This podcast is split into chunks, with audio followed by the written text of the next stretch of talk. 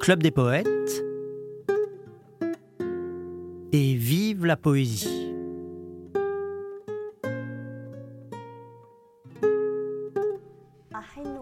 Et la nostalgie du pain de ma mère, du café de ma mère, des caresses de ma mère. Et l'enfance grandit en moi jour après jour. Et je chéris ma vie car si je mourais, j'aurais honte des larmes de ma mère. Fais de moi, si je rentre un jour, une ombrelle pour tes paupières. Recouvre mes os de cette herbe baptisée sous tes talons innocents. Attache-moi avec une mèche de tes cheveux, un fil qui pend à l'ourlet de ta robe. Et je serais peut-être un dieu, peut-être un dieu si j'effleurais ton cœur.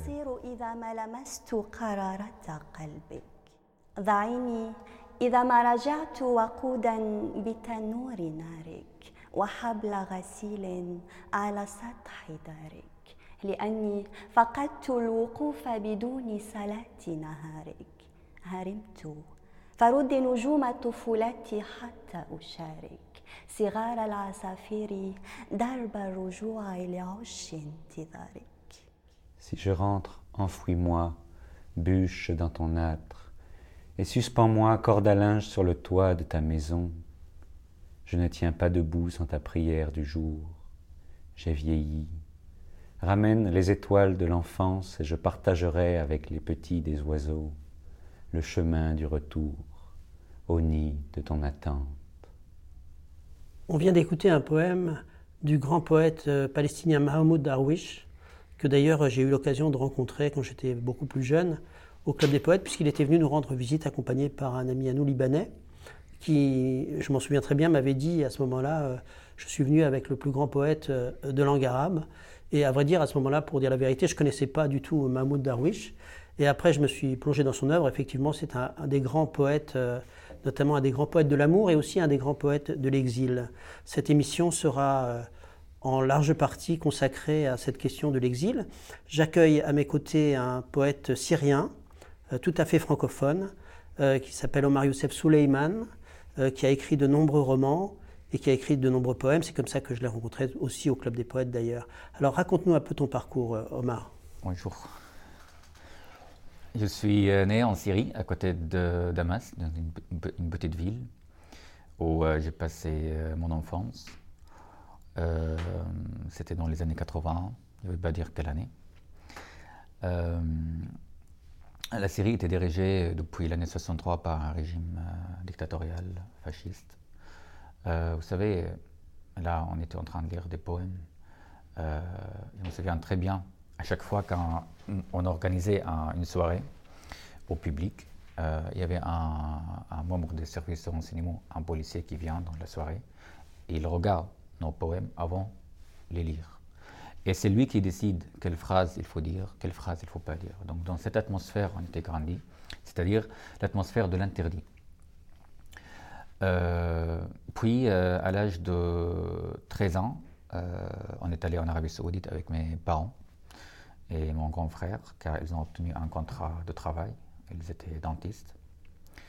Et l'Arabie Saoudite, c'était encore un autre, disons, un nouvel exil dans une société très enfermé, très. Euh, euh, il y a beaucoup de racisme, beaucoup de haine, beaucoup de refus vis-à-vis des autres. C'est-à-dire, quand on voit cette complicité insupportable entre euh, la religion et, la politique, on peut facilement s'imaginer au Moyen-Âge ce que l'Arabie Saoudite vit actuellement. Ce n'est pas un pays, c'est une grande prison.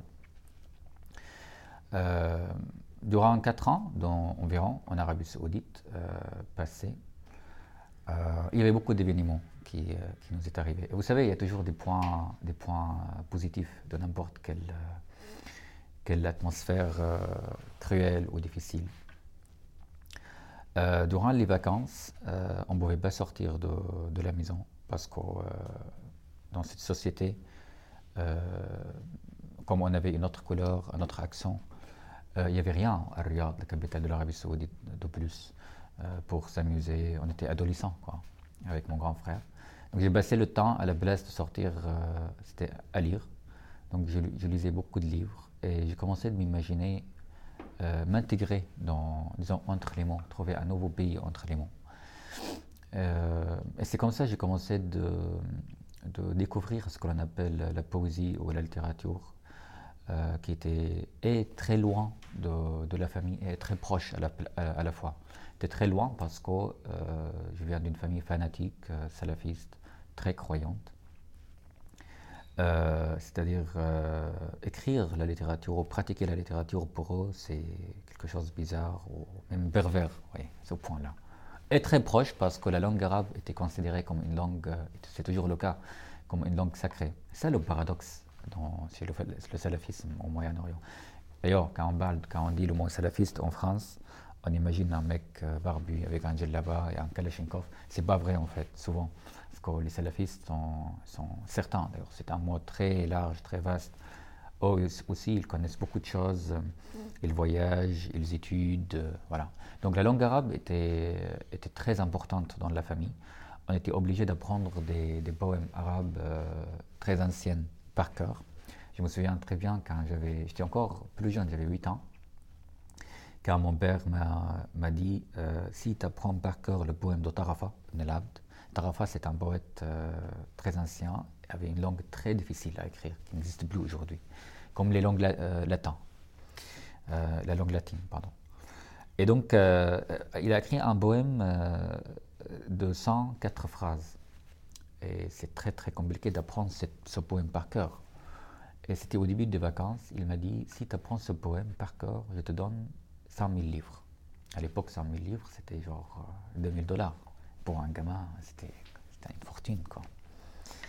Et donc, euh, c'était un défi pour moi et j'ai commencé d'apprendre ce poème par cœur pendant trois semaines dans le cours de la maison, accompagné par, le soleil et le verger. Et une pendant une soirée, après le dîner, je lui ai fait une surprise. J'ai cité le poème par cœur. Et là, elle n'a pas arrêté de me prendre des photos. Elle m'a demandé de remettre, de relire le poème. Et c'était la condition, c'était de, de, lire, de dire le poème euh, par cœur sans aucune erreur. Réussi. Eh bien, elle m'a dit euh, bah, bravo, maintenant tu pratiques la langue arabe et la littérature arabe. Et parce que la langue arabe, ça fait partie de l'identité. C'était ça la question. Mais il ne faut pas acquérir la poésie, il ne faut vraiment pas croire à la poésie, il ne faut pas la pratiquer. Et donc, elle m'a dit, euh, je te donne le 100 000 dollars, bah, le 100 000 livres maintenant ou après. Moi, je non, tu peux les garder parce qu'il n'y a aucune raison pour. Euh, qu'est-ce que je veux faire avec ça mm-hmm.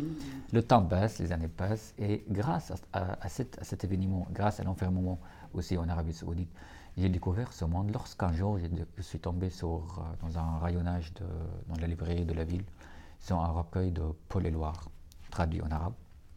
Là, j'ai commencé de, de, trouver aussi, euh, ou me retrouver, disons, dans un monde différent, celui de, de la poésie traduite euh, en arabe. Tiens, je vais dire un poème de Paul Éluard. Allez. Contre tous mes tourments, entre la mort et moi, entre le désespoir et la raison de vivre, il y a l'injustice, et ce malheur des hommes que je ne peux admettre. Il y a ma colère, il y a les maquis couleur du sang d'Espagne, il y a les maquis couleur du ciel de Grèce, le pain, le sang, le ciel, et le droit à l'espoir pour tous les innocents qui haïssent le mal. La lumière toujours est tout près de s'éteindre. La vie toujours s'apprête à devenir fumier. Mais le printemps renaît qui n'en a pas fini. Un bourgeon sort du noir et la chaleur s'installe. Et la chaleur aura raison des égoïstes. Leurs sens atrophiés n'y résisteront pas. J'entends le feu parler en riant de tiédeur. J'entends un homme dire qu'il n'a pas souffert. Toi qui fus de ma chair la conscience sensible, toi que j'aime à jamais, et toi qui m'as inventé. Tu ne supportais pas l'oppression ni l'injure, tu chantais en rêvant le bonheur sur la terre, tu rêvais d'être libre, et je te continue. Alors comme cette émission, elle va avoir pour thème euh, la question de l'exil, elle a aussi euh, pour thème d'une certaine manière. On a commencé par entendre un poème en deux langues, en langue arabe et en langue française. Euh, cette communication qui existe entre les cultures, euh, c'est tout à fait intéressant pour moi de penser que quand on va à la rencontre euh, des peuples différents d'une autre, à travers la poésie, eh bien on les rencontre dans ce qu'ils ont de plus touchant, de ce qu'ils ont de plus élevé, et que donc ça donne un regard sur la personne autre que soi, sur la personne qui vient d'ailleurs, en fait, qui n'est pas un, regard de peur, mais un regard d'admiration. Moi, c'est comme ça que j'ai rencontré les autres euh, cultures toute ma vie, puisque je suis né euh, complètement dans la poésie, parce que mes parents donc euh, la pratiquaient, si j'ose dire, jour et nuit. Et, donc, à cause de ça, pour moi, tous les pays, ça a été comme des continents de beauté que je découvrais, quoi, en fait. Nos deux amis qui ont dit ce poème-là tout à l'heure, il faut que je vous les présente, c'est Scheherazade, euh, qui vient d'ailleurs d'Algérie et qui parle un français magnifique et qui adore la poésie de tous les pays du monde.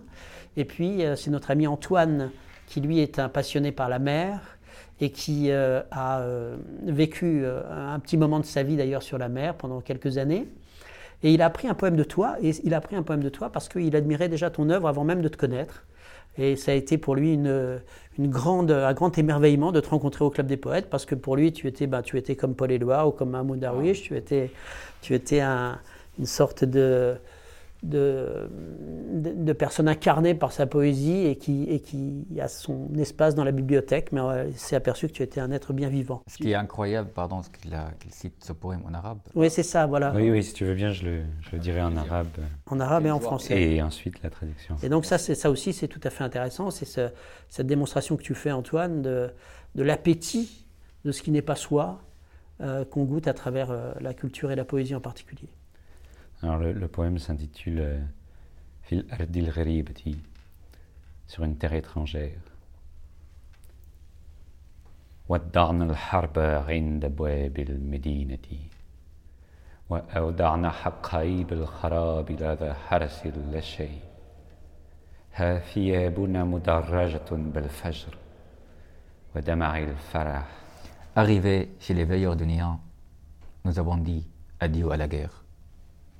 Adieu aux portes de la ville.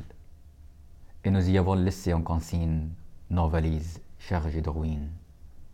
Voici des oripeaux colorés par l'aurore et par des larmes de joie. Nous avons traversé avec eux des ponts désolés. Les coquilles de nos mots ballottées dans les poches.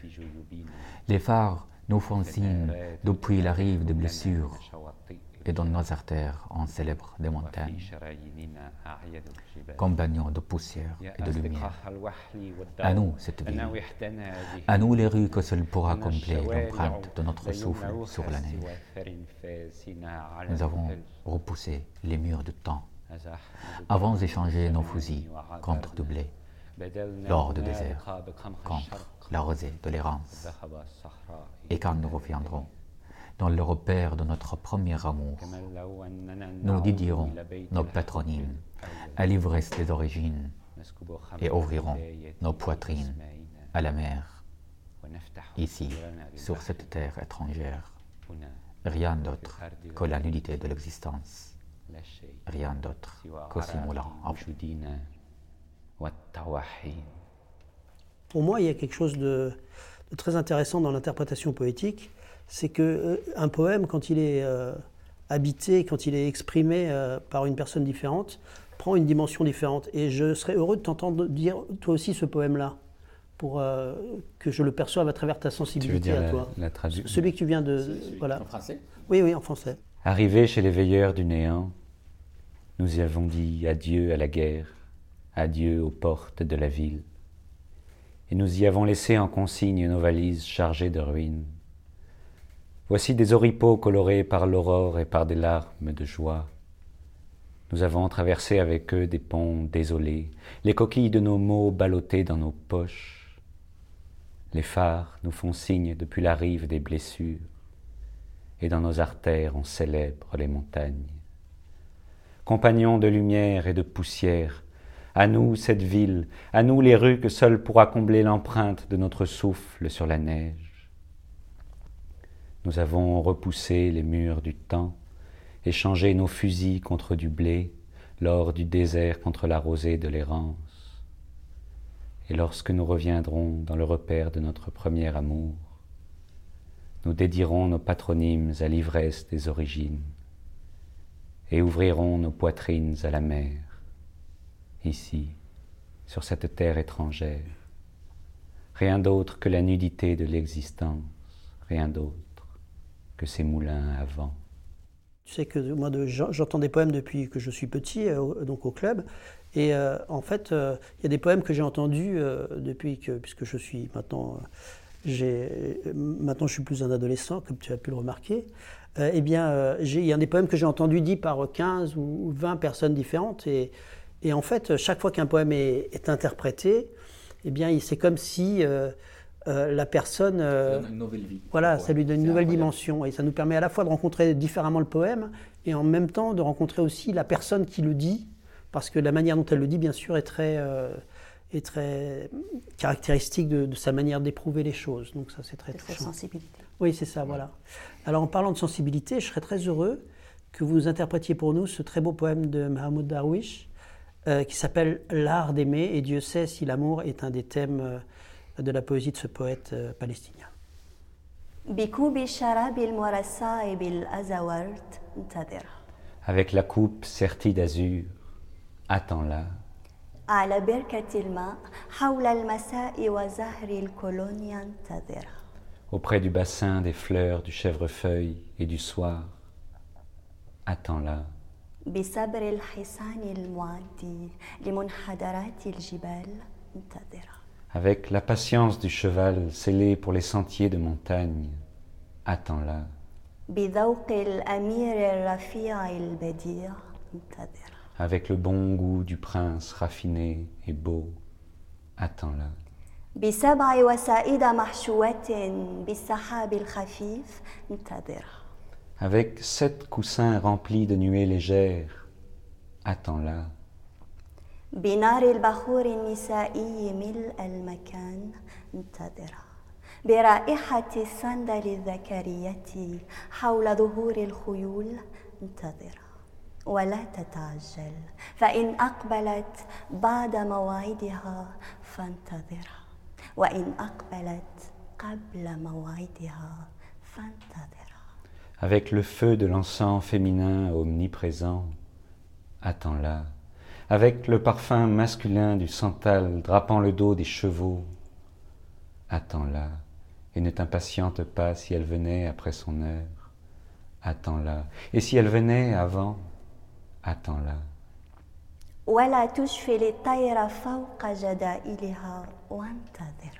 Et n'effraie pas l'oiseau posé sur ses nattes, et attends-la. لتجلس مرتاحة كالحديقة في أوج زينتها. وانتظرها لكي تتنفس هذا الهواء الغريب على قلبها. وانتظرها لترفع عن ساقها ثوبها غيمة غيمة. انتظرها Qu'elle prenne place apaisée comme le jardin à sa pleine floraison, et attends-la. Qu'elle respire cet air étranger à son cœur, et attends-la. Qu'elle soulève sa robe, qu'apparaissent ses jambes, nuage après nuage, et attends-la. وخذها إلى شرفة لترى قمرا غارقا في الحليب وانتظرها Et mène-la à une fenêtre, qu'elle voie une lune noyée dans du lait, et attends-la. وقدم لها الماء قبل النبيذ ولا تتطلع إلى توأمي حجل نائمين على صدرها وانتظرها. ومس على مهل يدها عندما تضع الكأس فوق الرخام كأنك تحمل عنها الندى وانتظرها. Et offre-lui l'eau avant le vin, et ne regarde pas la paire de perdrix sommeillant sur sa poitrine, et attends-la, et comme si tu la délestais du fardeau de la rosée, effleure doucement sa main lorsque tu poseras la coupe sur le marbre, et attends-la. تحدث إليها كما يتحدث ناي إلى وتر خائف في الكمان كأنكما شاهدان على ما يعد غد لكما وانتظرا et converse avec elle, comme la flûte avec la corde craintive du violon, comme si vous étiez les deux témoins de ce que vous réserve un lendemain. Et attends-la. ولمع لها ليلها خاتما خاتما وانتظرا et polis sa nuit, bague après bague, et attends-la. إلى أن يقول لك الليل لم يبق غيركما في الوجود فخذها برفق إلى موتك المشتهى وانتظر Jusqu'à ce que la nuit te dise Il ne reste plus que vous deux au monde. Alors conduis-la avec douceur vers ta mort désirée et attends-la. Merci beaucoup pour ce très beau poème de Mahmoud Darwish. Je pensais en l'écoutant que ce poème d'amour m'évoquait le fait que dans une langue d'un autre peuple qui a été beaucoup en exil et qui d'une certaine manière est concerné aussi par l'exil de Mahmoud Darwish, c'est-à-dire le peuple juif, eh bien le terme en hébreu connaître et le terme aimer euh, se disent par le même mot. Et pour moi, c'est très significatif parce que euh, je vois bien que les uns et les autres qui sont autour de cette table, en allant à la rencontre d'une culture euh, qui n'est pas la leur, au lieu de, de s'en inquiéter, de s'en effrayer, eh bien, ils ont appris à l'aimer.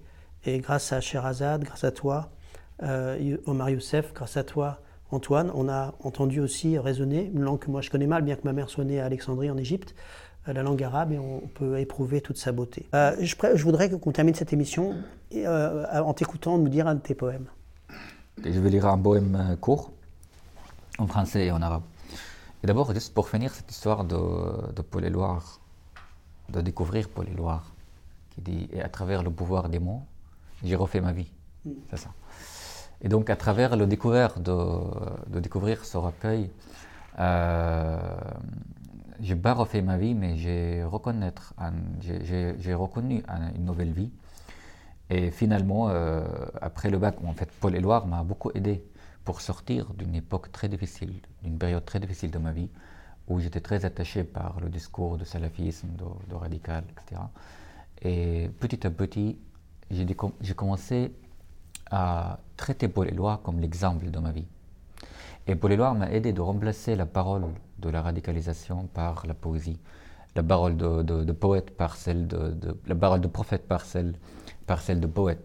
Une fois que euh, j'ai fini le bac, j'ai quitté la maison des parents et je me suis libéré de toute cette atmosphère en suivant Paul pas vers où. Et c'était incroyable parce que la poésie ou la littérature en général, c'était la raison pour laquelle j'étais exilé et la raison pour laquelle, grâce à laquelle j'ai découvert un nouveau, euh, un nouveau pays. C'est ce qui est paradoxal comme, euh, comme beaucoup de choses dans la vie. Quoi.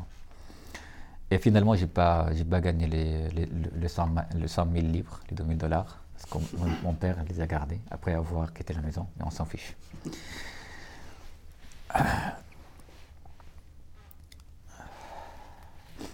Je n'ai jamais compris la rage de l'air accompagnant les chevelures des fillettes. Il déclenche un printemps imprévu. Je n'ai jamais vu les larmes d'un soldat dans la tranchée de la nuit, quand le feu de son village se reflète sur la lune. Je sais seulement qu'au moment d'une bataille, j'ai envie d'embrasser les regards croisés dans les gares abandonnées. Je ne sais plus s'il nous reste un récit au cœur des miroirs ou encore un enfant oublié. L'encre est blanche dans nos artères. Ce que nous croyons connaître, nous l'ignorons. Et dès que nous signons, naît de nous un écho anonyme. Il se mêle à l'odeur de la nuit de mars entre la poutre à canon et les larmes. Quand je grandirai, je serai une étoile. Ainsi parle la trace de la balle laissée dans la chair. Il ne vous servira à rien d'ouvrir, mais brouillons et de tard en compagnie des nuages jusqu'à mon retour. Qu'un seul exilé appelle ses frères et le soir se blesse. C'était Et vive la poésie, l'émission hebdomadaire du Club des poètes, et pour terminer, quelques mots du fondateur Jean-Pierre Renet. Bonsoir amis, bonsoir, qui que vous soyez, où que vous soyez, si vous avez quelque chose sur le cœur, quelque chose qui passe difficilement, Écrivez-moi, écrivez-moi tout de suite comme on écrit à un ami, et nous serons peut-être un peu moins seuls. Bonsoir, à la semaine prochaine, et vive la poésie.